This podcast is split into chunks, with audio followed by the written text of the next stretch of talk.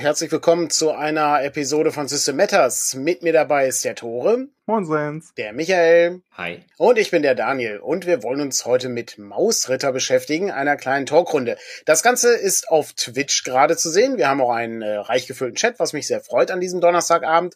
Aber das Ganze wird auch anschließend als Podcast erscheinen. Das heißt also, für alle Leute, die diese Live-Situation verpasst haben, die werden das dann immer wieder hören können in ihrem Podcast-Stream oder ähm, auch bei YouTube wahrscheinlich. Wir wollen uns heute ein bisschen mit Mausritter beschäftigen und bevor wir das machen, wollen wir aber kurz einmal durchgehen, äh, wer wir so sind. Äh, ich äh, fange einfach mal mit Michael an. Michael, was hast du mit Mausritter zu tun? Was habe ich mit Mausritter zu tun? Ich durfte die Redaktion machen und habe einen Teil der Besetzung gemacht. Mhm, genau. Ähm, und genau, ähm, dazu bin ich gekommen, weil du dachtest, ich wäre der geeignete Mäusezähmer. so, so sieht's aus. Äh, das ist auch ganz sinnvoll. Äh, wir haben dich ja auch schon mal bei äh, Augenspalter TV mit dabei gehabt. Äh, da konntest du ja auch schon über Mausritter und auch äh, Electric Bastion Land äh, ein bisschen was erzählen, was ja ein und dieselbe Regelfamilie ist. Richtig, genau. Ähm, also für mich äh, ist die Arbeit ja irgendwie andersrum, weil ich ja erst an Electric Bastionland gearbeitet habe, dann kam mhm. Mausritter, jetzt erscheint es andersrum. Aber ja, es ist äh, basiert beides auf ähm, äh, Into the Yacht äh, von äh, Chris McDowell, ähm, der ja da einen sehr ähm, spannenden Twist auf ähm, OSR Games gegeben hat und äh, Isaac Williams hat das für sein Mausritter-Spiel aufgegriffen.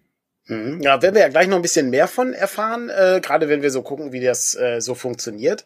Ähm, aber unser äh, zweiter Gast ist natürlich Tore, äh, den äh, die ein oder anderen äh, natürlich auch schon gesehen haben, denn äh, du warst unter anderem bei äh, Shay äh, zu Gast. Äh, und äh, was hast du denn mit Mausritter zu tun? Ja, ich äh, habe Mausritter damals noch, als es als äh, kleines A5-Sin sozusagen zum Selbstdrucken dann irgendwie durchs Internet geisterte, so ein bisschen äh, aufgegriffen und hat mich halt die fast die Idee dahinter fand ich von vornherein faszinierend. Das steckt ja unglaublich Potenzial drin. Mhm. Und äh, da hab dann so das Ganze, wie gesagt, verfolgt und freue mich jetzt, dass das Ganze äh, auch auf Deutsch rauskommt. Ist auf jeden Fall ein sehr schönes Spiel. Ich habe mich auch sehr gefreut, dass das geklappt hat. Und äh, im Moment läuft ja die Vorbestellung dazu. Je nachdem, wann man den Podcast hört, wird die Vorbestellung dann beendet sein. Aber sie ist äh, ganz äh, erfolgreich, würde ich sagen. Äh, das freut uns natürlich alle sehr, weil es steckt immer sehr viel Arbeit in so einem Spiel.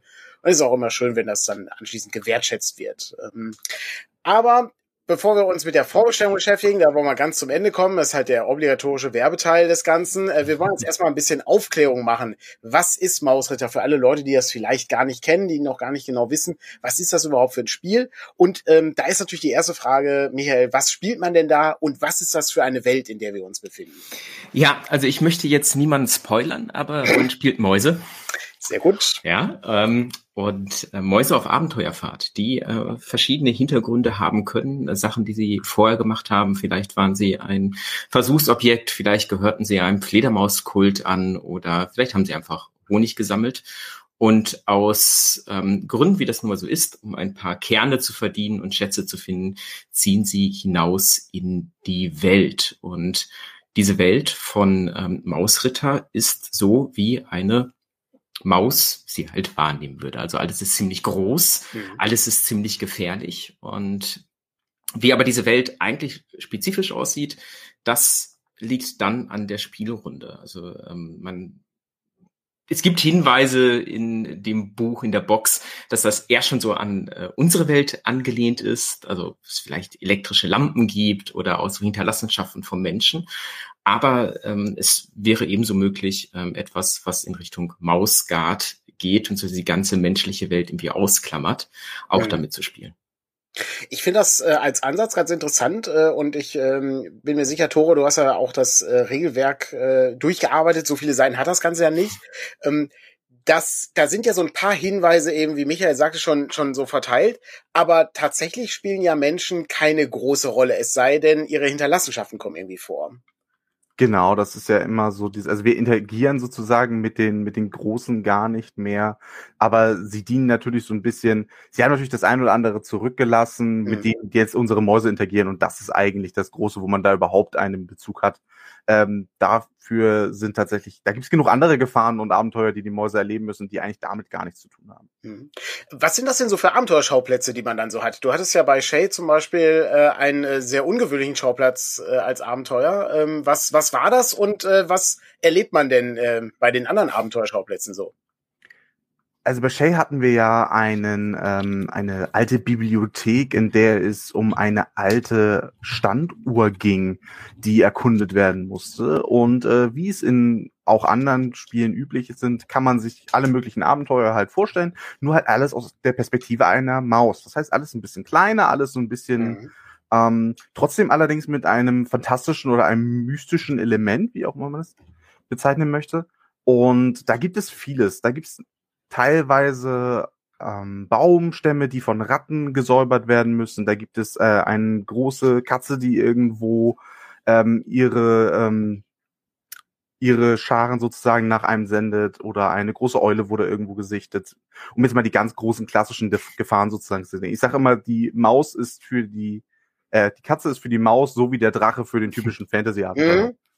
Das ist ein ganz guter Ansatzpunkt, um zu verstehen, wie das funktioniert. Und es ist eine sehr interessante kleine Regel auch da drin, ähm, wie das so funktioniert, wenn man mit äh, anderen ähm, Kreaturen so in Verbindung kommt. Das fand ich, das fand ich ganz clever, weil es ist mitnichten so, dass du automatisch die Sprache eines Frosches verstehen kannst. Ähm, äh, wenn ich jetzt zum Beispiel in Michaels Spielrunde spielen würde äh, und ich würde einem Frosch begegnen, wie funktioniert das dann? Also kann ich mich mit dem verständigen?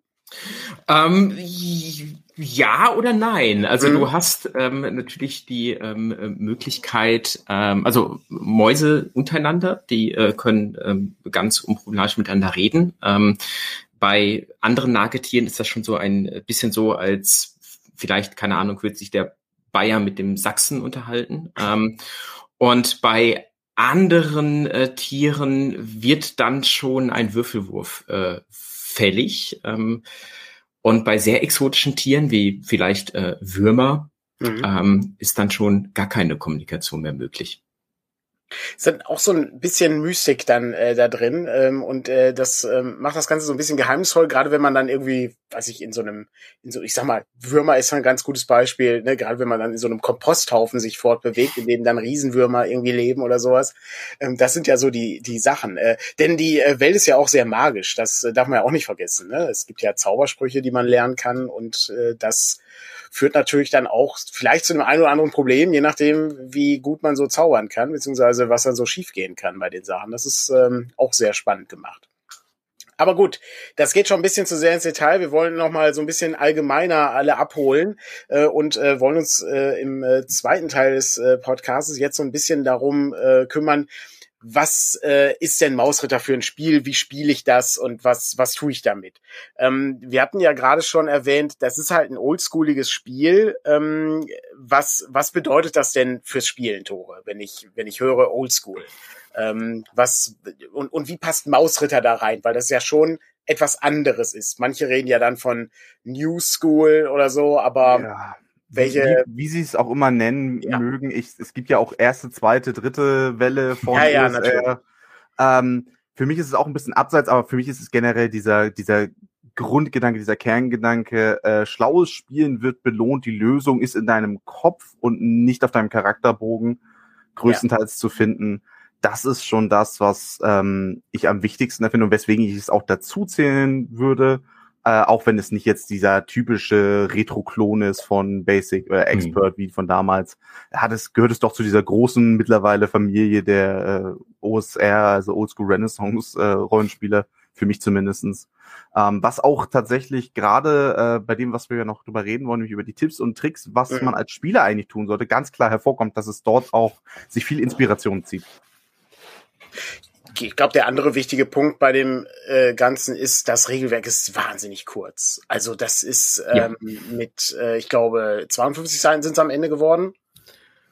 Ja, für sein? beide Teile aber halt schon. Ja. Also ja. ja. ja. Es ist insgesamt ein wirklich sehr, sehr kurzes Buch, ähm, aber sehr dicht. Die Informationsdichte ist sehr, sehr hoch. Äh, das, äh, genau, Tore hält gerade einmal die äh, Referenzen hoch, die Regelreferenzen. Ja die auf eine DIN A5-Seite ungefähr passen. Äh, und die Rückseite ist dabei auch noch leer. Ähm, da werden alle Regeln, äh, Regeln beschrieben, ja.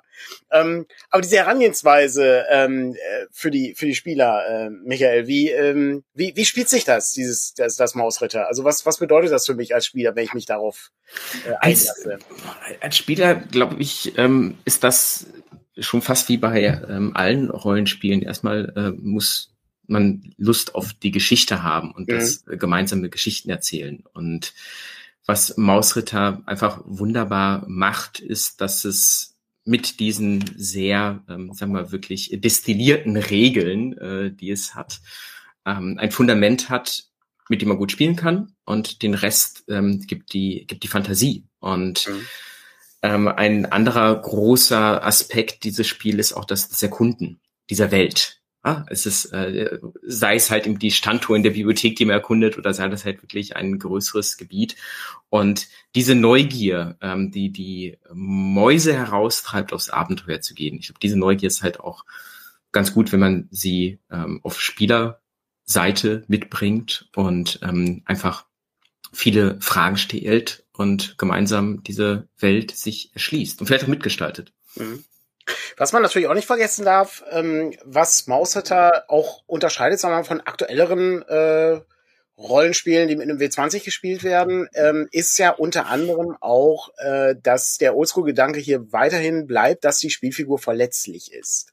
Und ja. zwar sehr verletzlich. Äh, nicht nur, weil es eine kleine Maus ist, ja, sondern äh, weil es auch äh, eben hier oldschoolig ist. Das bedeutet, deine Maus kann sterben in diesem Spiel. Wie gehe ich denn damit um? Wie, wie geht man damit um? Ähm, das Regelwerk sagt selbst, ähm, wenn deine Maus stirbt, äh, würfel dir eine neue aus und bring sie in die Geschichte. Und mhm. ähm, es ist äh, wichtiger, dass die Maus schnell da ist, als dass wirklich jetzt eine große Logik hat, wie sie dahin kommt. Mhm. Ähm, und dadurch, dass es, ähm, vielleicht kommen wir ja noch dazu, ähm, es wirklich extrem fix ist, sich eine Maus ähm, auszuwürfeln, sie dann direkt aber mit Char Charakteristika zu haben, ähm, kann das sehr schnell gehen. Also klar, man ist traurig über die andere Maus und vielleicht gibt es noch eine große Abschiedsszene. Vielleicht ist da auch gar keine Zeit für und dann wartet hinter dem nächsten Baumstumpf schon äh, gerade eingekesselt von einem, äh, von einer Bande Ratten ähm, der nächste Gefährte für die Reise. Mhm. Wie äußert sich das im, äh, im Spieltor? Also äh, gerade wenn man das auch mit neuen Leuten spielt, die das Spiel vielleicht noch nicht kennen. Ähm, du äh, bist ja da auch sehr rege, was die Spielleitung angeht. Ähm, es kommt immer drauf an, was man vorher kennengelernt hat. Also da ich mit meiner Runde tatsächlich äh, gerne mal neue Sachen ausprobiere, die viel auch in diese Richtung gehen, die kennen es gar nicht mehr anders. Also wenn mhm. die bei mir das Spielen sozusagen kennengelernt haben, da ich viele diese Spiele spiele, äh, ist es so. Ich glaube, wenn man am Anfang ganz klar offen kommuniziert, hey, das sind Mäuse, das sind nicht diese vollen Leute in Plattenpanzern oder sowas, mhm. die, die sind nun mal verletzlich. Und ich finde, gerade bei diesem Spiel akzeptiert man das viel, viel eher als bei seinem normalen, sagen wir mal, Standard-Fantasy-Spiel, weil jeder kennt eine Maus, jeder weiß, wie fragil tatsächlich eine Maus ist in ihrem großen, übergeordneten Ökosystem. Dementsprechend habe ich zumindest hier das Gefühl, da es so einfach ist, einen neuen Charakter zu machen und da die Leute es effektiv schon gewohnt sind, dass man sich hier sehr einfach drauf einlassen kann. Hm. Ja. Es, oh, sorry. Nee, also ich, ich würde sagen, es äh, macht halt auch in meiner Erfahrung ähm, diese Fragilität, die man einfach auch, wie du richtig sagst, so ganz schnell versteht, weil es ist eine Maus und alles ist größer und gefährlicher und hat längere Zähne und schärfere Krallen. Ähm, das fördert auch ähm, direkt ein anderes Spiel. Also man, man wird auch ein bisschen raffinierter. Man ähm, so diese, ich äh, greife jetzt halt meine äh, Stecknadel und äh, stürme auf die Eule zu. Ähm, kann auch spaßig sein, aber ähm, wenn man so anfängt an seiner Maus zu hängen, dann ähm, bringt das ein bisschen anderen Spielstil mit rein. Vor allem an dem Punkt, ähm, das ist halt auch Teil des, äh, des, des Konzepts oder Teil der Tipps, die man äh, fürs Spielen bekommt. Das sind ganz wenige kleine mhm. Punkte, die so in zwei Zeilen abgehandelt werden. Aber dieses, dieses äh, verbissene Kämpfen, ne, dieses, dieses sich überlegen, da ist jetzt eine Eule auf dem Baum und wir müssen in diesen Baum rein, weil da die, weiß ich nicht, der, der alte Pokerchip ist, der äh, magische Kräfte haben soll oder sowas, ja. Ähm, und unser Schamane braucht den oder sowas. Und wie mache ich das? Die, die sieht besser als wir, die ist größer, ähm, aber es muss doch irgendeinen Weg geben, da reinzukommen. Und wenn es zum Kampf kommt, dann musst du halt überlegen, ich kann hier natürlich den, den ruhmreichen Tod sterben, ähm, aber vielleicht laufe ich auch lieber weg und probiere noch mal was anderes. Das ist halt auch ein Aspekt, den man nicht vergessen darf. Das ist, das Spiel ist in dem Sinne nicht ausbalanciert. Es wird zu Begegnungen kommen, die sind viel mächtiger als du und du musst damit umgehen können, wie du damit heran, also wie du, wie du das löst. Und das ist dann äh, wieder das, was Tore auch vorhin sagte. Es ist halt der Aspekt, du wirst als Spieler auf die Probe gestellt, nicht als, nicht als Charakter mit deiner Charakterfigur, sondern du hast halt überlegen, wie, wie nutze ich die Umgebung für mich, äh, was, was kann ich denn überhaupt äh, und äh, kann ich die Maus irgendwie, äh, kann ich, kann ich die Maus sozusagen in eine Situation bringen, in der sie der Eule überlegen ist.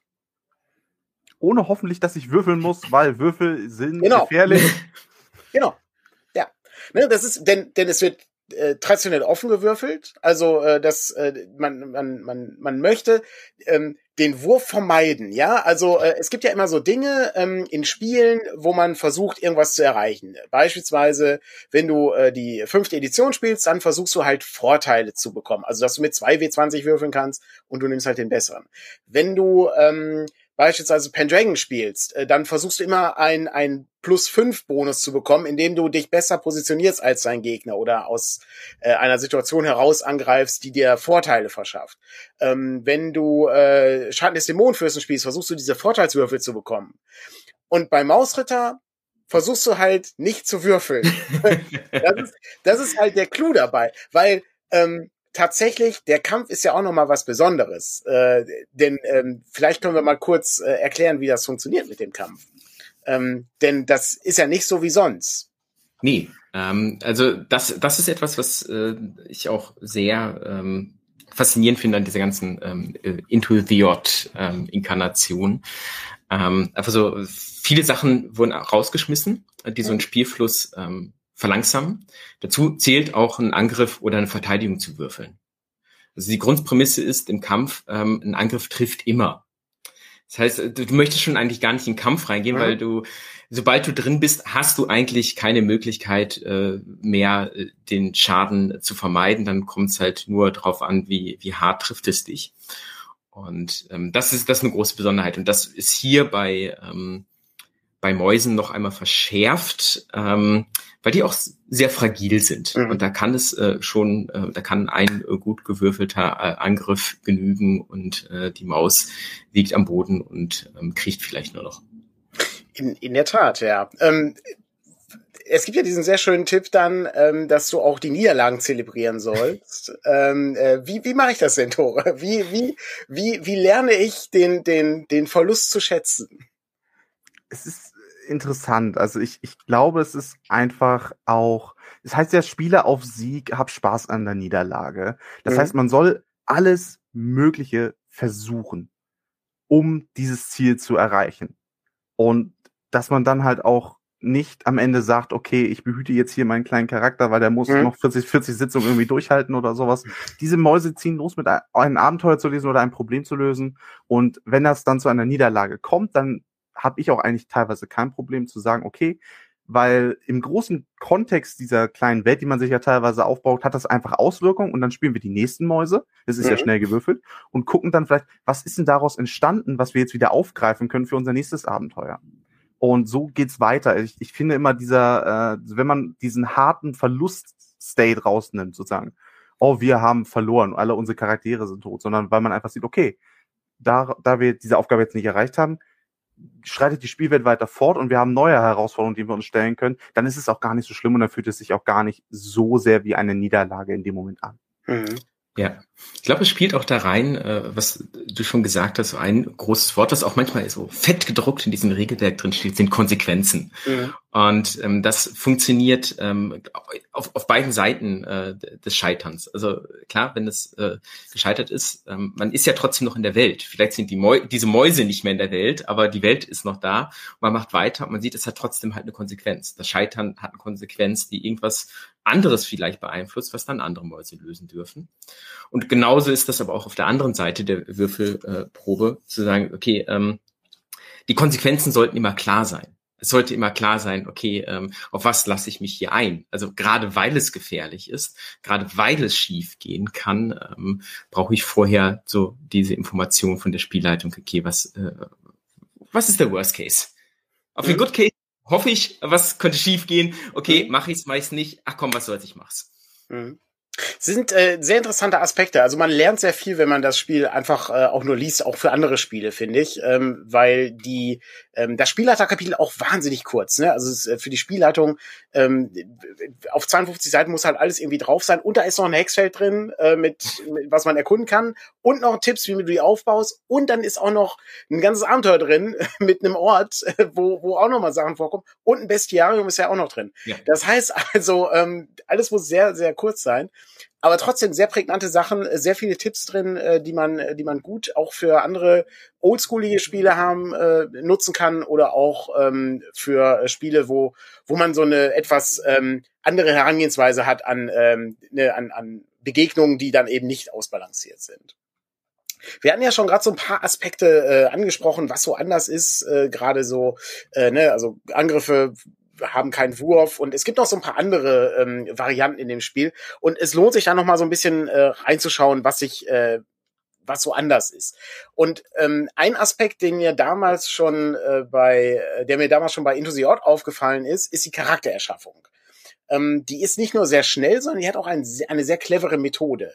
Ähm, hattest du bei der Spielrunde Tore die Leute äh, alle ähm, vorgefertigte Charaktere gegeben oder haben die die ausgewürfelt? Ah, die haben sie tatsächlich, habe ich soweit äh, mhm. vorgelegen. Also sie hatten jeweils so, okay, daraus könnt ihr euch jetzt eine Maus aussuchen. Ähm, hatten, wir hatten allerdings auch eine so gewürfelt. Ähm, was natürlich aber auffällt, ist, also was jetzt auch eigentlich viel, viel wichtiger ist, ist, dass am Ende tatsächlich bei diesem Auswahlverfahren, die Leute haben gar nicht auf die Werte geguckt, die Werte waren, also die haben geguckt, was hat die Maus denn dabei? Ja, das ist, das ist das, äh, das ist das Faszinierende dabei. Wie funktioniert das, äh, Michael, mit dem, mit dem, äh, mit der Ausrüstung und den Charakterwerten? Ja, also äh, tatsächlich ist es so, dass äh, man äh, mit fünf Würfelwürfeln so eine Maus per se haben kann. Es gibt nur drei Eigenschaften, ähm, Stärke, Geschick, Wille. Ähm, die würfelt man der Reihe nach ähm, ab. Ähm, auch mit zwar drei wie sechs, aber man äh, lässt den niedrigsten wegfallen. Also die Werte sind halt auch niedrig. Und dann würfelt man noch für seine Trefferschutzpunkte und die Kerne also die, die Währung der Mäuse, die man am Anfang hat. Und ähm, aus dieser Mischung hat man dann eine Tabelle, aus der man eigentlich ähm, abliest, okay, was, was hat die Maus? Und zwar, ähm, man guckt, wie viel äh, Trefferschutzpunkte habe ich ausgewürfelt, äh, wie viel Kern habe ich ausgewürfelt und ähm, das gibt dann äh, mir den Hintergrund, sagen wir ähm, zum Beispiel, ich habe drei äh, Treffer, Schutzpunkte und sechs Kerne, dann weiß ich, ich bin Händlerin und ich habe ähm, eine Packratte als Mietling dabei und ich habe noch 20 Kerne in der Tasche, die ich mir aber von einer adligen Maus gelernt, äh, geliehen habe. Mhm. Ich fand das äh, ultra faszinierend, als ich das das erste Mal gesehen habe, ähm, weil äh, bei Intrusion war das ja so auch, äh, je schlechter deine Werte sind, umso ja. besser das Zeug, was du hast. Das, ähm, das fand ich wirklich, wirklich faszinierend, weil das so ein Gleichmacher ist dann in gewisser Weise. Ne? Ja, natürlich sind deine Werte irgendwie schlecht, aber hey, du hast eben schon direkt äh, ein, ein eine magische Waffe dabei oder ein Zauber oder was auch immer, ja. Oder eine dicke Rüstung eben. Das ist halt auch wichtig. Ja. Ähm, fand ich, äh, fand ich äh, unglaublich faszinierend. Und das führt auch direkt zu dem nächsten Teil, ähm, der äh, auch äh, sehr interessant ist. Wie wird denn das Inventar verwaltet? Das wird ja gelöst über, wie man es vielleicht aus manchen Videospielen, also ich kenne es zumindest persönlich aus anderen Videospielen, mhm. über ein sogenanntes Slot-basiertes, also ähm, Platz. Es, hat, es gibt nur eine gewisse Anzahl Plätze, die sozusagen abstrahiert, wie viel eigentlich so eine Maus dann tragen kann. Und äh, das merkt man auch, das ist erstaunlich schnell voll. Also wenn man es jetzt ansonsten gewohnt ist, dass man alles einsacken kann bis zum nächsten Tag und dann kriegen wir schon irgendwie wieder zurück in die Stadt. Nee, nein. Mhm. es gibt äh, ganz also es gibt soweit äh, Plätze für sowohl die Ausrüstung, die die Maus wirklich trägt, das heißt die Hauptpfote, die Nebenpfote und äh, den Körper, aber dann halt auch äh, den Rucksack. Der Rucksack mhm. ist zum Beispiel auch dann ein Ort, wo Gegenstände oder Schätze verstaut werden können. Das ist schon ziemlich schlau, aber dann kommt der Teil, der eben, also gutes Konzept und so, aber dann kommt halt dieser Teil, der, der das Ganze noch so ein Level weiterbringt, ja. Wie funktioniert das jetzt mit den Zuständen? Wenn ich verängstigt bin, Michael, wenn ich verflucht bin, äh, wenn, äh, wenn ich erschöpft bin, was, wie, wie, wie spielen die denn da rein jetzt? Also erstmal kriegst du ähm, auch einen schmuckes kleinen, einen schmucken kleinen Marker, den du auf mhm. deinen äh, Charakterbogen äh, legen kannst. Und ähm, dann haben die äh, verschiedene Auswirkungen, je mhm. nachdem. Also zum Beispiel, wenn man äh, verletzt ist, dann hat man einen Nachteil bei bestimmten Proben. Also dieses Vorteil-Nachteil-System, das benutzt Mausritter auch, also dass mhm. man ja, zwei W20 würfelt und dann das jeweils bessere oder schlechtere Ergebnis nimmt. Ähm, und dieser Zustand bleibt so lange, bis man eine bestimmte Bedingung erfüllt hat zur ja. Erholung. Und ähm, das ist auch alles, auch das ist irgendwie wenigen Stichpunkten. Dann steht es auf der Karte, okay, das ist mein Zustand, äh, das ist die Konsequenz und so erhole ich mich davon. Vielleicht in, äh, bei Verletzten ist es, glaube ich, eine, eine Rast, eine längere Rast, die man mhm. einlegt. Bei Hungrig ist es, äh, dass man eine Mahlzeit ähm, erstmal zu sich nehmen muss. Und nicht alle von diesen äh, Zuständen haben jetzt ähm, direkt regeltechnische Auswirkungen. Also nicht alle sagen, du kriegst einen Nachteil auf diese Proben. Manche sind einfach nur da. Mhm. Äh, aber äh, du hast es dann vor dir liegen mhm. und äh, dass dieser rote Marker, der neben deinem Charakterblatt äh, liegt und dich permanent daran erinnert, dass deine Maus hungrig ist. Mhm. Und das macht das, dann schon was mit dem Spiel. Das fand ich auch, fand ich auch wirklich sehr nett, dass, dass sie so symbolisiert werden, die Sachen. Das, äh, das fand ich richtig, äh, richtig ja. schön. Ähm, sehr clever gemacht. Und äh, was das natürlich dann auch ähm, bietet, ist, dass in weiteren Abenteuern neue oder andere Zustände oder eben auch Ausrüstung hinzukommen kann. Also so ist es ja so, es gibt in dem äh, in der Schachtel ist ja ein Abenteuer drin, Honig im Gebälk, äh, wo es um äh, einen äh, merkwürdigen Honig ging, äh, wenn ich mich recht entsinne. Ähm, und äh, Zuckerkultisten, äh, was ich äh, was ich sehr äh, interessant finde. Ähm, und da kannst du dann zum Beispiel ganz ungewöhnliche Waffen haben. Ähm, ich erinnere mich an einen äh, Lutscher, der ist dann, glaube ich, eine zweihändige Keule oder so. Ja, ist, ist ein Hammer, genau. Oder die ja. Candy Cane. Die, genau, richtig. Das wir ja. sonst kennen aus, Wein aus den typischen ja. Weihnachtssachen. Ja. ja. Genau. Was es aber natürlich auch bringt, diese Kondition, ist halt, äh, wenn dieser Zustand da ist, dann nimmt er auch einen Inventarplatz weg. Das heißt, potenziell kann ich diese ganzen Schätze gar nicht mitnehmen, weil ja. meine Maus hungrig ist, irgendwie noch ein anderes Problem hat und irgendwie nicht geschlafen hat und mein halbes Inventar ist voll und ich kann die ganzen tollen Sachen, die ich finde und mir irgendwie er erabenteuere, gar nicht mitnehmen. Mhm. Und dann muss ich zusehen, dass ich die Dinge auch wieder wegkriege. Ich, äh, sehr, sehr schönes, ähm, äh, einfaches Konzept, äh, wie man, wie man diese Zustände auch ähm, gut einbauen kann. Äh, fand ich, fand ich wirklich ja. sehr faszinierend. Ähm, die Sache mit dem, äh, mit dem Kampf haben wir ja schon, ähm, haben wir ja schon besprochen. Aber was ist denn, was sind denn so die Gegner? Also gegen was tritt so eine Maus denn an? Wir hatten ja gerade schon irgendwie Eulen und Katzen, die äh, natürlich Drachen sind und natürlich auch andere Mäuse und äh, wir haben gerade von einem äh, Rattenmietling äh, gehört. Aber ähm, was ist das? Äh, das? Das Königreich der Mäuse steht ja immer vor dem Abgrund. Ne? Ein einzelner Schritt kann ja schon dazu führen, dass äh, das Chaos herrscht und äh, dieses Königreich untergehen wird. Und äh, die einzigen Leute, die dann dazwischen stehen, sind eben diese Mausritter. Und gegen was muss, müssen die denn das, das Königreich so verteidigen? Also was, was ist denn so außerhalb der Tore und äh, was sind die gefährlichen Dinge, die uns da heimsuchen? Also ein, zwei schöne Sachen kann ich immer sagen. Das eine ist ähm, eine Schlange, aber auf der anderen Seite zum Beispiel auch so etwas, das haben wir auch im Grundregelwerk drin, die Fee. Das heißt, wir haben auch wieder diesen Aspekt aufgegriffen, mhm. wir haben einen fantastischen Aspekt hier drin. Mhm. Ähm, und eine Vieh ist natürlich auf eine ganz andere Art und Weise eine Gefahr, als es eine Schlange ist. Eine Schlange ist eine sehr, sehr greifbare Gefahr, eine Fee vielleicht eher etwas, ähm, die macht andere schlimme Dinge. Mhm. Aber es ist eine unglaublich schöne Bandbreite auch drin. Äh, gibt es auch äh, Käfer, also mit denen keine Kommunikation gefühlt mehr möglich ist, aber auch äh, solche, mit denen man durchaus äh, reden, verhandeln und irgendwie sich anders aus den Hals aus der Schlinge ziehen kann. Mhm. Ja, was ich auch sehr spannend finde, ist, dass äh, die Tiere ja auch nicht zwingend äh, so klassische Tiere sind. Auch, ähm, eine Eule kann eine Eulenzauberin sein. Ja, eine, eine Katze kann eine Katzenfürstin sein. Mhm. Oder wir können einen Froschzauberer haben. Also da kommen auch diese fantastischen ähm, Aspekte rein, wie halt auch die Fee. Und das ermöglicht halt auch das Spiel, ähm, also nicht, nicht alle Tiere sind sofort ähm, Jäger, die die Maus fressen wollen. Vielleicht sind hm? es auch ähm, Anführer einer bestimmten Fraktion, die nochmal eine ganz andere Agenda haben. Das ist ja auch wichtig, äh, denn ähm, die äh, natürlich wissen wir alle, dass äh, Katzen Mäuse fressen, ja, aber äh, es ist natürlich so, dass wir hier schon so ein gewisses Feudalsystem haben und ähm, es gibt dann eben, wie gesagt, die, den Katzenherzog, äh, äh, der dann ähm, gewisse ähm, ein gewisses Reich besitzt, ähm, aber da vielleicht auch nicht drüber hinweggeht, weil dort äh, Mäuse und Kröten gemeinsam ähm, die äh, die Katze bereits äh, fortgetrieben haben oder so. Und das finde ich halt ganz interessant. Und ähm, das das wirklich das Tollste daran ist ähm, man kann das einfach so schnell erklären ja? Also jeder der weiß ähm, jeder der sich an einen Tisch setzt um Mausritter zu spielen der muss nicht große komplizierte Dinge über die Hafner, die Zentarim und äh, die äh, roten Magier erfahren, sondern der weiß eben, ich bin der Maus, da hinten ist das Reich der Katze, lass ich mal lieber. Ich ja. mal nicht hin, könnte, könnte nachteilig für mich werden.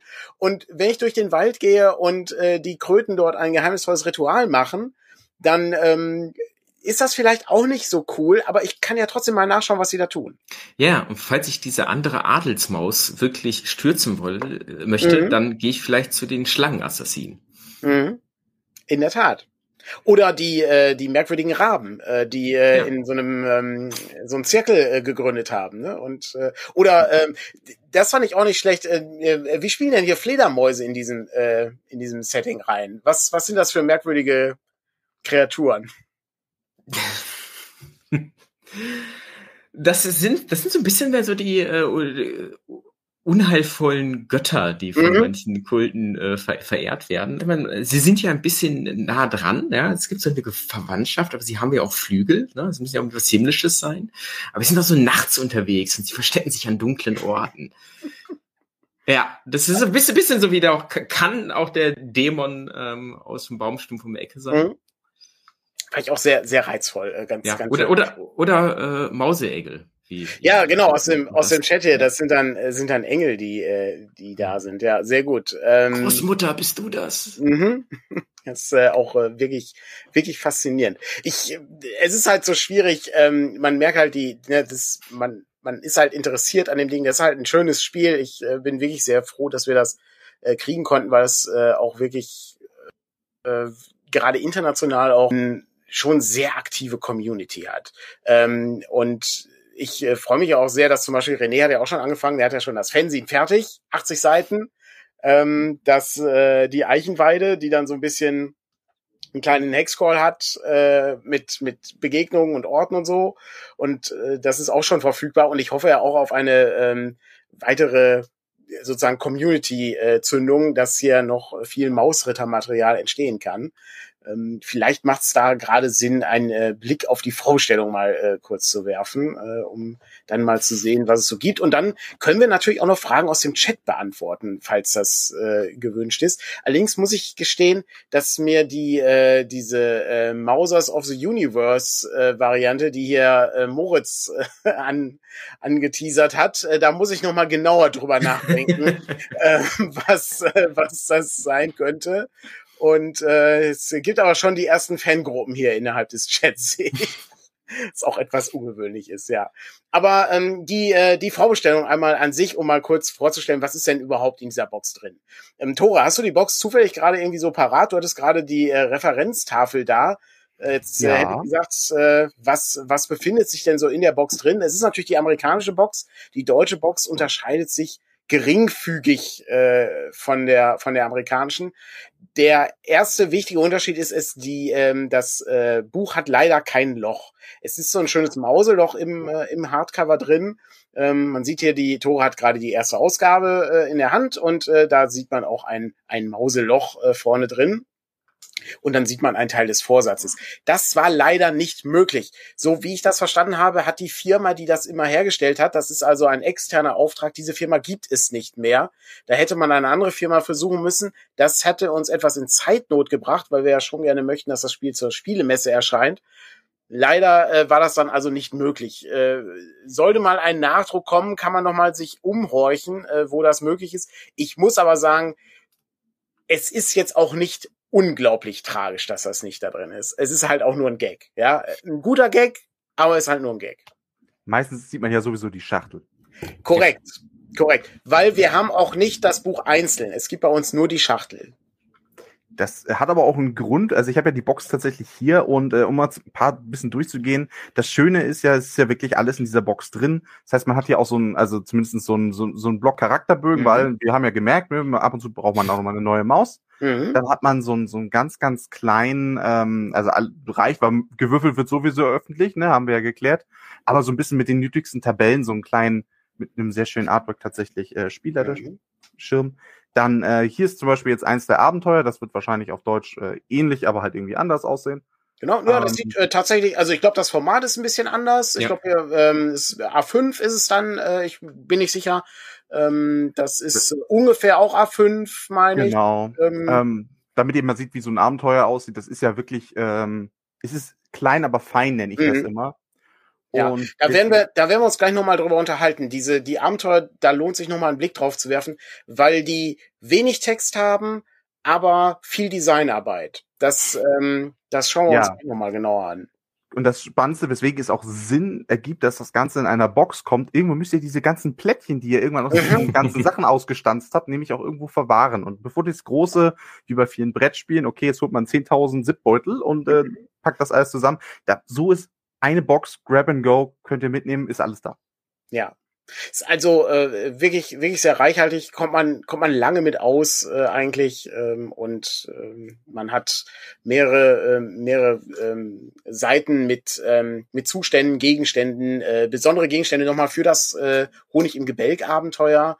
Ähm, es gibt einen Stift innerhalb der äh, englischen Box, der ist bei uns nicht mit dabei. Da ähm, mhm. da gucken wir gerade noch, ob wir den so ob wir da nochmal Stifte irgendwie herstellen können, das hat was ein bisschen mit der Buchpreisbindung zu tun, ähm, äh, weil das Produkt als Buch ähm, einen anderen Steuersatz hat, als wenn es kein Buch wäre. Und ähm, dann muss man so ein bisschen gucken, ist ein Stift schon etwas, was das Ganze eher in Richtung Spiel und Brettspiel bringt, was eben dann etwas komplizierterer ist. Darum äh, haben wir uns erstmal dazu entschlossen, das heißt, auf den Stift können wir erstmal verzichten. Das ist nicht so entscheidend. Ich würde ohnehin nicht auf irgendwas draufschreiben. Ich würde da einfach Münzen, Plättchen oder was auch immer drauflegen. Ja, also wenn das Ding drei Anwendungen hat, dann lege ich da eben drei Sachen drauf oder so und dann reicht das. Ähm, Finde ich völlig ausreichend. Ansonsten tut's auch jeder Dry Erase Marker, den ja, man klar. Genau, das müsste, müsste eigentlich völlig, völlig problemlos sein. Honig im Gebälk, das Abenteuer. Ähm, Tore zeigte ja gerade, das ist so ein, so ein, so ein Flyer, ähm, äh, Loperello heißt die Dinger, glaube ich, äh, mit äh, drei Seiten, ähm, äh, einmal natürlich vorne bedruckt und einmal hinten bedruckt. Ähm, er hält es gerade nochmal hoch. Ähm, warum, äh, Michael, ist das so schwierig, so ein Abenteuer äh, zu machen? Äh, viel Text ist da ja nicht drin. Nee, viel Text ist da nicht drin. Und das ist äh, eigentlich die Herausforderung, ähm, mhm. dass man ähm, sich kurz fasst. Ähm, also auch schon ja an einem Abenteuer dafür geschrieben und ich benutze ja gerne mehr Worte. Das war dann so meine große Prüfung hier. ähm, aber was, ja, aber was, äh, was wirklich äh, schön daran ist, also diese, ähm, es ist irgendwie das Regelwerk, haben wir schon gesagt. Regelwerk ist auch ähm, kurz und knackig und ähm, die Informationen sind sehr präzise und auf den Punkt. Und genauso sind die Abenteuer. Du hast ähm, kannst es dir eigentlich schon fast beim Spielleiten durchlesen und äh, die Geschichte daraus bauen und die äh, die Aufmachung, die es hat, wie jetzt äh, bei Honig im Gebälk, wo man auch eigentlich eine ähm, Seitenansicht von der Hütte und der mhm. Umgebung hat, um die es geht und an den äh, exakten Stellen, wo es sind, hast du wirklich so einen kleinen Kasten mit, äh, keine Ahnung, was sind maximal drei oder vier wirklich äh, kurzen Sätzen, was du da findest, ähm, ein paar atmosphärische äh, Details, ein paar Adjektive, äh, um das zu beschreiben, was du findest und wem du da begegnest, fertig. Und ähm, das ähm, ist ziemlich brillant und äh, funktioniert sehr gut in äh, dieser Schlichtheit, weil du äh, kriegst als Spielleitung die Information, die du brauchst. Du hast ein gutes Fundament, ähm, diesen Ort lebendig zu machen. Ähm, und der Rest ist dann halt auch wieder dir überlassen. Mhm. Und ähm, das, das finde find ich sehr gut. Also persönlich bin ja eh, je, je älter ich werde, desto äh, geringer werden meine Notizen, wenn ich ein Abenteuer vorbereite. Und ähm, da mhm. ist äh, das, wie ähm, Isaac Williams es aufbereitet hat und wie die auch Mausritter-Community es mittlerweile macht, ist wirklich ein sehr, sehr tolles Beispiel. Ja, und vor allen Dingen, äh, je älter man wird, umso weniger Lust hat man auch äh, vorher äh, zwei Stunden vorzubereiten, äh, ja, ne? was dann nicht losgeht. Äh, man will ja jetzt spielen. Ähm, und äh, das ist, äh, das ist eben das Angenehmste dabei. Also da die ähm, Informat das Informationsdesign so ist, dass wir mit äh, der Grafik eben viele Infos äh, rüberbringen. Äh, sprich, wir haben ähm, eben den Ort ähm, mit äh, der kleinen Hütte oder eben auch der besagte, die besagte Standuhr oder eine Ritterrüstung gibt's auch äh, im, in dem Estate äh, Abenteuer äh, Sammlungs äh, Boxset. Das ist schon ganz cool gemacht und äh, dann äh, sind da eben die wichtigen Spielwerte und noch ein paar Hinweise und eine äh, gute Zufallstabelle und das genügt, um den Spielabend zu gestalten. Ja. Die Abenteuer selber, würde ich sagen, sind auch nicht so unglaublich lang. Also man spielt da jetzt äh, wahrscheinlich keine fünf Stunden dran, oder? Aus Erfahrung würde ich sagen, man, also wenn man möchte, je nachdem, wie viel man drumherum bastelt, mhm. das ist ja dann immer so die Frage, mhm. ähm, kann man da ein bis zwei Abende, würde ich jetzt standardmäßig dafür veranschlagen, je mhm. nachdem. Also wir haben da einen Abend für gebraucht, einfach aus dem Grund, dass ich aber auch ähm, nicht viel drumherum gebastelt habe, was uns darin hindert, weil ich habe relativ nah am Schauplatz gestartet, dann hast du diesen Schauplatz und schon einen Schauplatz wenn man ihn vernünftig ausspielt, der hält auch ein, zwei Sitzungen, sicherlich. Mhm.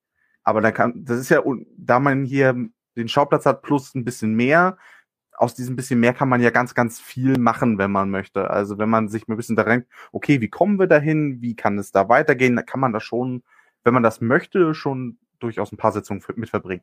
Hm. Soweit ich mich äh, recht entsinne, war das auch so, dass das äh, Honig im Gebälk äh, nur ein Hexfeld innerhalb ähm, des ähm, des Hexcrawls war, äh, was in dem äh, Buch angegeben wurde, oder? Ja, genau. Da gibt es ein äh, Beispiel, ähm, Hexcrawl, die äh, Grafschaft von Ek. Ja, genau. Das, ich, ich wollte gerade mal nachschlagen in dem Manuskript, was ich hier habe. Ja, äh, genau. Mhm. Ich, ich war schneller mit dem Nachschlagen. Und ähm, äh, einfach so als Beispiel, wie kann so eine, ähm, ein, eine Hexumgebung halt aussehen ähm, mit äh, 19 Feldern, äh, den wichtigsten Fraktionen dabei. Und äh, innerhalb dessen gibt es auch dann ein, ein Hexfeld, ein Abenteuerschauplatz, ist das Abenteuer beim Honig im Gebälk, diese Hütte mit mhm. den, mit der seltsamen Sonnenblume und den Zuckerkultisten. Ja, im Grunde sind diese, diese äh, Flyer-Abenteuer, nenne ich sie jetzt einfach mal, äh, das sind so die, die, die Highlights, ähm, die innerhalb dieses so stattfinden. Also äh, davon braucht man, also das äh, bei dem Estate ist das nochmal ein bisschen was anderes. Das ist ja auch ein sehr groß, das ist ja, wie der Name schon vermuten lässt, ein Anwesen, das verlassen ist. Und da, da ist man auch deutlich länger mit beschäftigt. Also das ist schon dann, ich weiß nicht, ob man das Kampagne nennen kann, weil das sehr lose miteinander verknüpft ist und so. Aber es ist schon, ähm, ist schon ganz schön gemacht. Und dann sind diese Flyer-Abenteuer eben dann ein wichtiger Aspekt, um äh, besondere Schauplätze darzustellen. Wir hatten äh, während der Vorbestellung die Idee, sowas auch auf Deutsch zu machen. Und zwar wollten wir selber was äh, schreiben. Und äh, wir kamen dann ähm, zum äh, deutschen Schrebergarten, ähm, was zum einen ein wirklich urdeutscher Ort ist, äh, das äh, finde ich, äh, finde ich sehr gelungen. Äh, und zum anderen bietet halt ein Schrebergarten wahnsinnig viele ungewöhnliche Schauplätze. Da kann man äh, viele Sachen machen. Und die Idee ist eben, dass wir, weil das ja keine richtige Vorbestellung ist, dass wir eben in gewissen Schritten, so 50er Schritten, einfach sagen, es gibt ein neues, kleines, sechsseitiges Flyer-Abenteuer und dann gibt's dann cooles äh, neues äh, Spielmaterial äh, für die Leute, die das Ganze vorbestellt haben, als PDF so gratis dazu. Das ist dann sozusagen der Vorbestellerbonus in dem Fall. Aber später gibt's da auch dann noch ein Produkt sozusagen. Also es wird dann auch nochmal gedruckt, aber das wird ein bisschen dauern, denn, wie wir ja gerade erfahren haben, es ist nicht so einfach, so ein Ding zu schreiben. Hattest du schon mal so ein Ding geschrieben, Tore? Äh, ja, ja, also mhm. es geht, geht ja auch viel in die Richtung äh, One-Page, Two-Page oder so. Ja, genau. Dun Dungeon und es ist, du hattest das irgendwann mal gesagt, ich weiß nicht mehr wann, äh, oder zumindest habe ich der Satz passt mal gut, gut. Wenn ich mehr Zeit gehabt hätte, hätte ich ja. einen kürzeren Brief geschrieben. Ja, das stimmt, ja. also auf Englisch dann halt, if I had not Ja, time, ja. I would have written a shorter letter. Mhm. Und das passt ja halt sehr gut, weil ich meine, mehr Worte kriegt man einfacher aus Papier, als am Ende, man schreibt auf und dann merkt man, ah, jetzt ist man über diese sehr kurze Spanne schon ganz locker drüber. Weil da kommen ja auch noch Bilder drauf. Das ist jetzt ja nicht sechs Seiten irgendwie voll mit Text. Ja. Da muss man sich schon wirklich gut überlegen und da hat natürlich, je weniger Worte man hat für sowas, da müssen die Worte auch präziser und passender sein und dass man nicht so drum herum eiert sozusagen. Mhm. Und das macht das Ganze dann äh, sehr, sehr anspruchsvoll zu schreiben. Mhm. Kenne ich auch, ja. Gibt's äh, jetzt äh, spontan Tipps? Ich meine, äh, wir haben ja alle drei äh, schon Sachen geschrieben. Ähm, gibt's so, gibt's so spontan Tipps, äh, das zu machen? Ich hätte, ich hätte tatsächlich gesagt, ich habe angefangen, ähm, das Ding zu bauen, äh, was was ich äh, sozusagen mache. Ich, äh, meine Idee ist, dass man einen einen Springbrunnen hat mit verschiedenen Ebenen und ganz oben äh, befindet sich irgendwas Besonderes. Und ich habe erstmal ange ich habe tatsächlich bildlich angefangen. Ich habe halt mit ich habe Skizzen gemacht, bevor ich angefangen habe zu schreiben. Ähm, das ist sehr ungewöhnlich. Das mache ich manchmal. Ähm, das habe ich bei einem DCC-Abenteuer auch schon mal gemacht und auch bei einem Beyond the Wall-Abenteuer gerade. Aber eigentlich bin ich mehr so der Worttyp. Ich schreibe halt lieber. Ähm, aber ich hatte hier den Eindruck, dass das dass Text und Bild so eng miteinander verzahnt sind, dass das sinnvoll ist, mit einer Skizze zu starten. Ja, ähm, ging mir ähnlich. Also Mhm. ich habe ähm, ähm, tatsächlich erst mit einem Schaubild angefangen, also weil das auch mittlerweile so ist, wie ich so meine eigenen Abenteuer für was auch immer ich äh, leite, irgendwie so vorbereite und dann habe ich auf einer Seite so, okay, es gibt das, es gibt das und dann äh, machst du so eine kleine Mindmap. Und dann bin ich von da aus aber irgendwie ganz schnell, ähm, also was ich mir so vordenke, geht ja mehr den Untergrund und in so ein, äh, ein, ein Wurzelreich. Und dann äh, war ich äh, ganz schnell dabei, ähm, so ähm, dieses Wurzelreich zu zeichnen. Mhm. Also zu skizzieren, zeichnen. Ich möchte niemanden auf die Füße treten, der wirklich zeichnen kann. Aber ähm, das mir erstmal visuell aufzubereiten und dann, dann hatte ich das so und ähm, dann merkte ich so, ab hier, dann habe ich angefangen, äh, da noch was dran zu schreiben und ah, hier äh, könnte das sein, da könnte das sein. Und dann ähm, hat sich das organisch äh, schon fast so schnell gegeben, dass es äh, ein bisschen in die Richtung geht, wie so ein fertiger Abenteuerschauplatz äh, aussieht. Das war, das war sehr interessant. Es ging dann aber auch sehr flüssig. Mhm. Bis ich dann angefangen habe zu schreiben und äh, nach äh, gefühlt dem Drittel, was ich äh, erzählen wollte, an der Grenze der Zeichen war, die mir Mhm. gegeben wurden. Das war dann sehr spannend, ja. Es sind, es sind wirklich sehr wenig Zeichen. Ja. Es sind, glaube ich, irgendwie so 7000 oder so mit Leerzeichen oder sowas. Plus, plus Das ist minus. genau. erschreckend wenig, ja. Ähm, hättest du denn auch noch einen Tipp, äh, Tore? Ich habe das tatsächlich bei mir gehabt. Also die eine Runde habe ich daraus gezogen, wenn ich hier so spazieren gehe, dann ist so Wald und Wiesen oder generell, wenn man irgendwie durch den Ortskern oder sowas läuft und sich einfach mal zu überlegen, wie könnte das aus der Perspektive einer Maus aussehen. Und dann kriegt man Mhm. meistens ganz, ganz schnell einfach eine Idee. In meinem Fall war das halt so ein Erdhügel, der einfach, wie gesagt, aufgehieft wurde. Und da habe ich gesagt, okay, da unten, da ist sozusagen einfach ein Königreich drin, da sind drei Parteien drin. Das ist ja dann auch alles ganz schnell ausgewürfelt und erdacht. Da malt man sich kurz ne, von oben diesen Hügel sozusagen auf und dann hat man das auch schon fertig. Mhm. Ähm, also so ein bisschen, da das ja schon etwas ist, was zumindestens, wenn man es möchte, in der Nähe unserer Welt angesiedelt ist, darf man durchaus die Inspiration aufgreifen, die bei einem selber vor der Haustür liegt. Das ist tatsächlich ganz praktisch. Ähm, das äh, funktioniert ja häufig bei, äh, bei Rollenspielen. Also ich erinnere mich auch noch, äh, Cthulhu ist halt auch ein guter, äh, guter Faktor immer. Kann man immer sehen, äh, ach so, ja, interessantes Museum. Äh, Gibt es hier eine interessante Hintergrundgeschichte zu? Warum steht hier ein Museum über aztekische Kunst äh, irgendwo im Land äh, oder so? Und dann fängt man dann an, irgendwie Dinge ra äh, rauszufinden. Und äh, das finde ich äh, eigentlich ganz geil, weil tatsächlich gehst halt durch den Wald und siehst, ja gut, da liegt halt jetzt irgendwie, hier hat einer äh, einen alten Fernseher entsorgt, äh, unrechtmäßig, äh, und hm, was könnte denn da drin sein?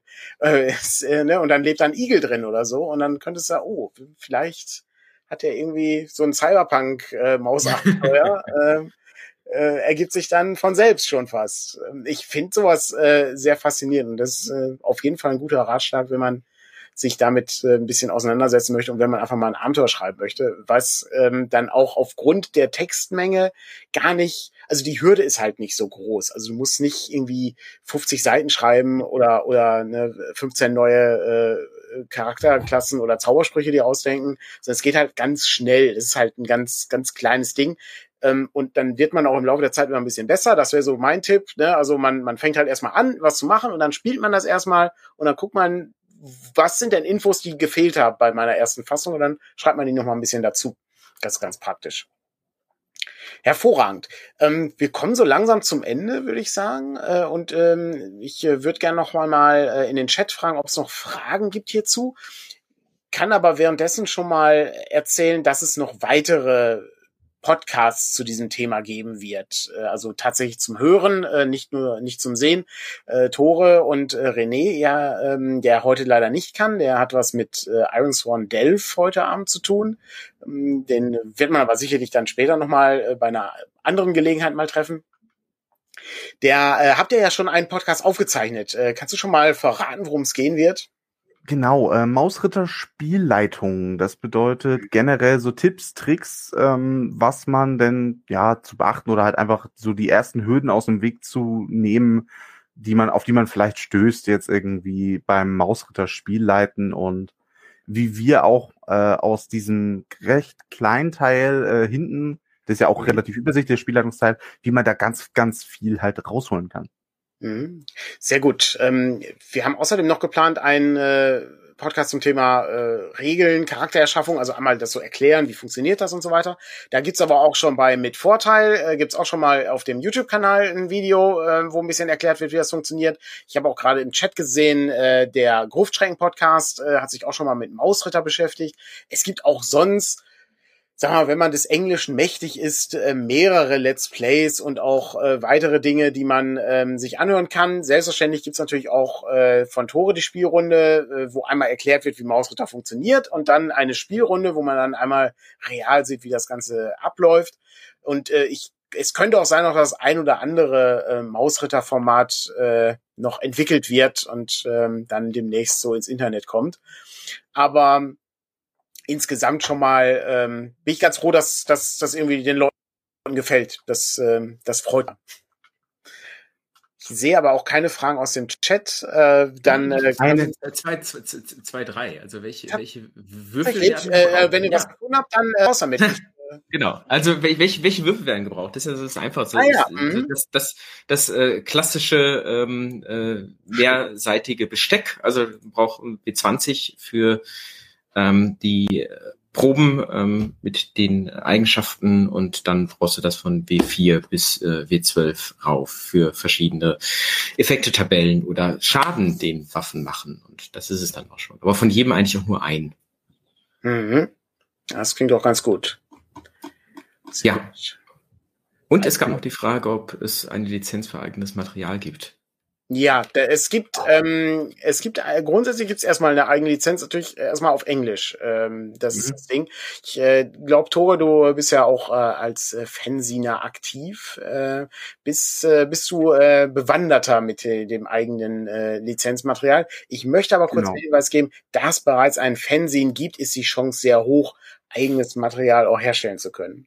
Genau, das ist äh, effektiv eine sehr, sehr ähnliche Variante, glaube ich, zu der. Into the Odd Lizenz, die der hm. Chris McDowell rausgegeben hat, nur mit den ein, zwei Anpassungen. Also es ist super einfach. Ähm, das ist, also im Vergleich zu anderen Lizenzen ist das wirklich ähm, sehr, sehr simpel, dieses Lizenzmodell. Ich glaube, man, es, es kostet auch nichts oder so, man muss nichts abgeben oder sowas. Ähm, man muss nur halt das kenntlich machen mit so einem gewissen äh, Bereich. Ähm, Ansonsten gibt es da, glaube ich, sehr, sehr wenig zu befolgen und es soll ja auch dafür da sein, dass es möglichst einfach ist umzusetzen, damit möglichst viel Spielmaterial auch dafür gemacht wird. Was man ja sieht, was sehr im Englischen zumindest unglaublich erfolgreich war. Mhm. Jetzt im Deutschen ja auch schon, wenn wir das mal uns angucken. Ja. Also da ist ja auch schon einiges. Ähm, dementsprechend äh, ist das sehr, sehr einfach umzusetzen und sollte jeden ermutigen, äh, der auf diese ganze Lizenzthema wenig Lust hat, sich das auf jeden Fall mal anzugucken, weil das ist wirklich keinerlei Aufwand. Ja, es äh, macht grundsätzlich Sinn, uns immer anzuschreiben wegen solcher Dinge, ähm, weil natürlich die äh, deutsche Übersetzung nochmal eine andere Regelung hat in dem Sinne, das darf man nicht vergessen.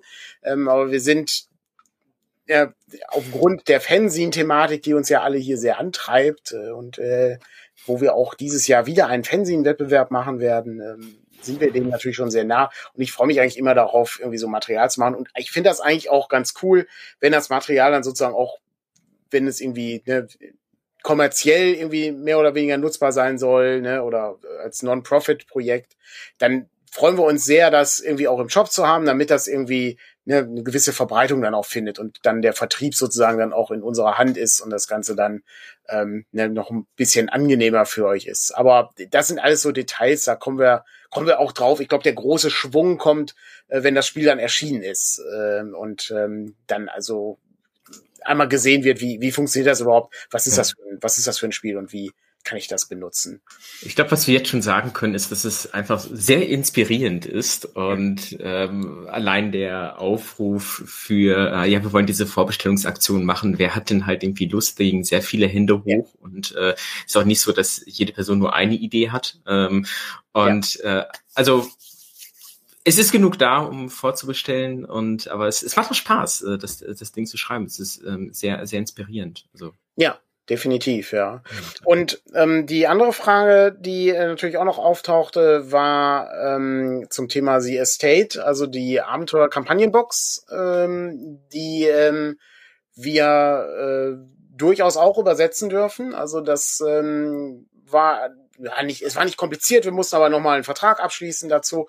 Aber es hat halt funktioniert äh, und da ja Mausritter durchaus Interesse findet, ist auch die Chance relativ hoch, dass wir das Estate wahrscheinlich auch übersetzen. Das wird aber ein bisschen dauern. Ähm, nicht, weil das so viel Text hat, äh, sondern eher, weil das ähm, in der Herstellung natürlich ein bisschen aufwendiger ist. Ähm, ne, das ist wieder eine Schachtel, äh, es sind ganz viele kleine Abenteuer, es sind wieder Gegenstände dabei und so, eine Posterkarte ist dabei. Da müssen wir einmal sichten, wie wir das machen, da müssen wir ein kleines Team aufbauen. Außerdem müssen wir mal gucken, dass die Teams nicht irgendwie alle wahnsinnig werden, äh, weil die zu viele Sachen machen. Das ist auch schlecht. Äh, ich merke auch nach äh, drei Vorbestellungen, einen DCC-Tag äh, und äh, diversen kleinen Spielemessen-Vorbereitungen bin ich so langsam am Ende. Äh, hm. ist, da, da merkt man dann doch, was man den ganzen Tag macht.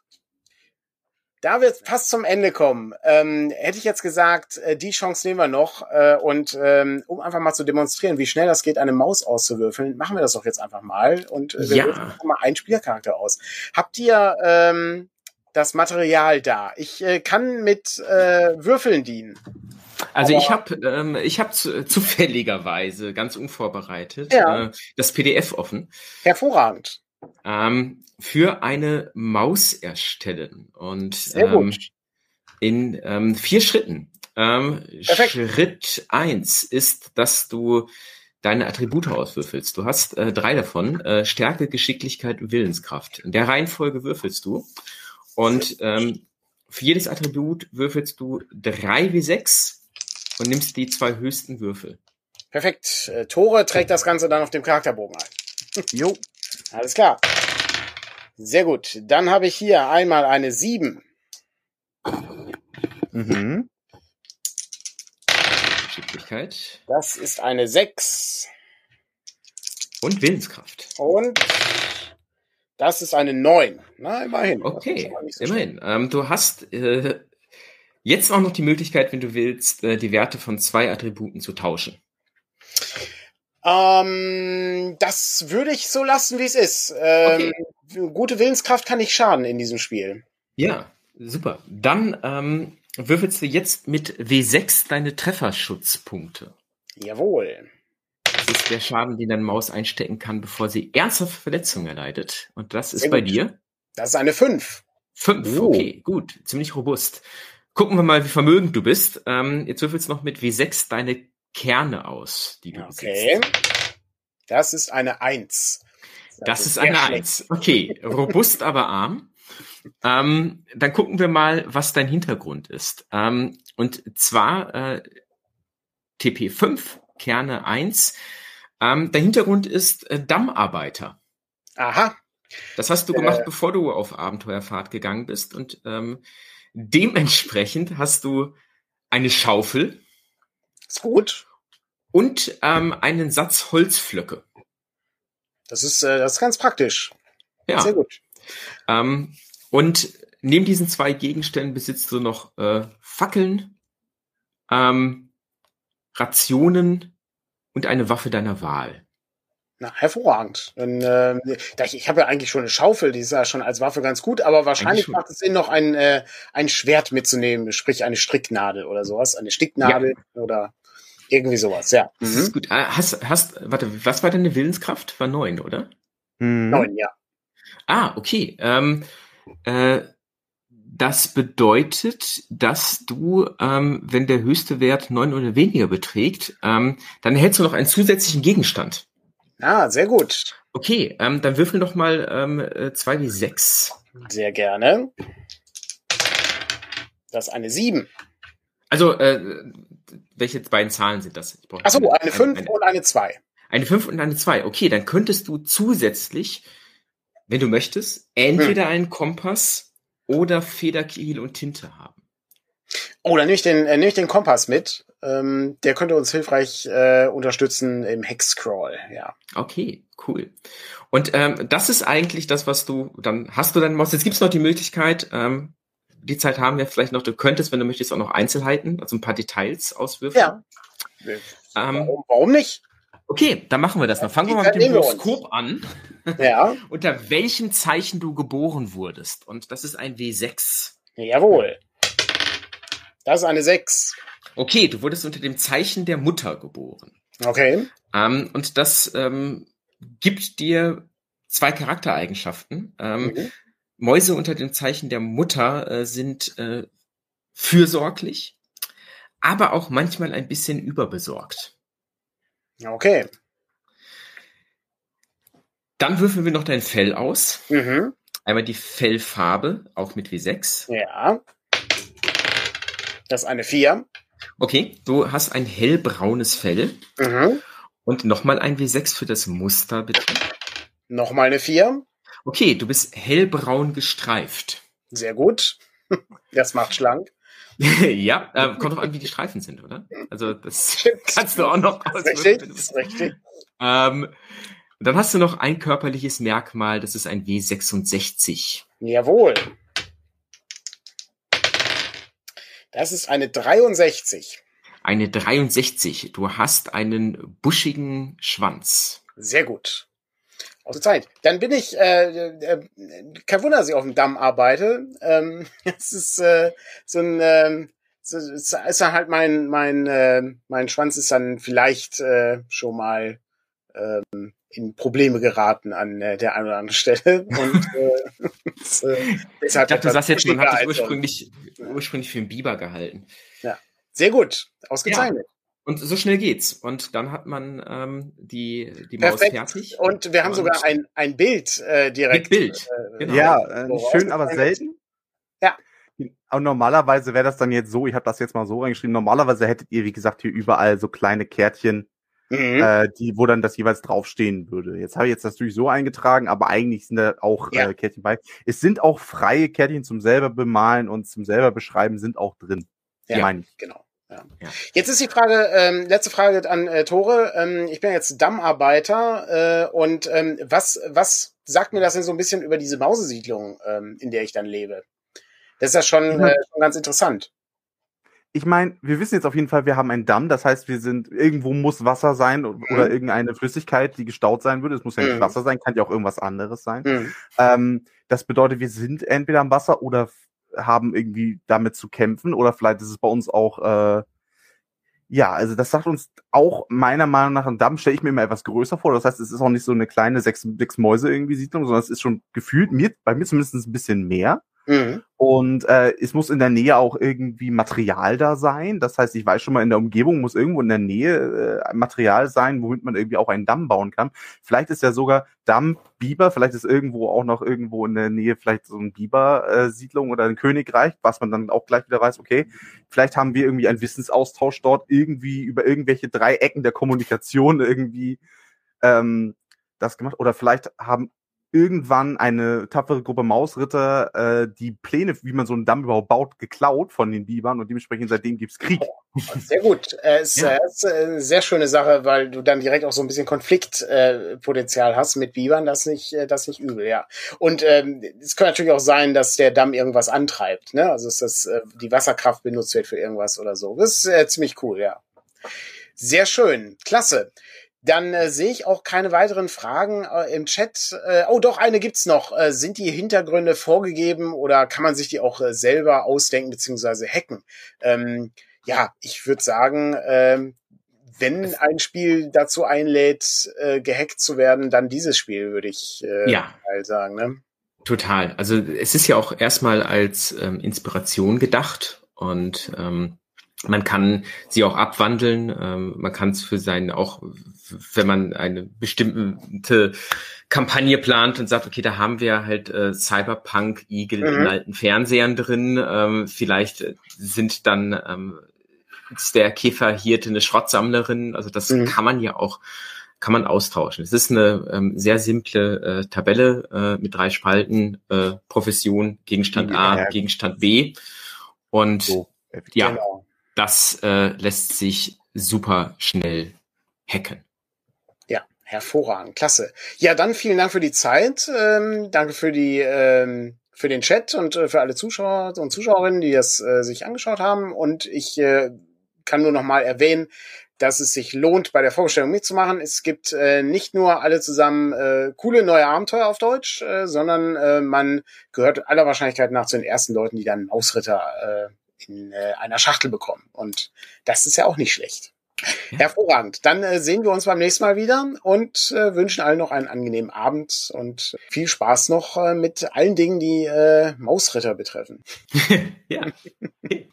Bis zum nächsten Mal. Tschüss. Bye bye. Ciao.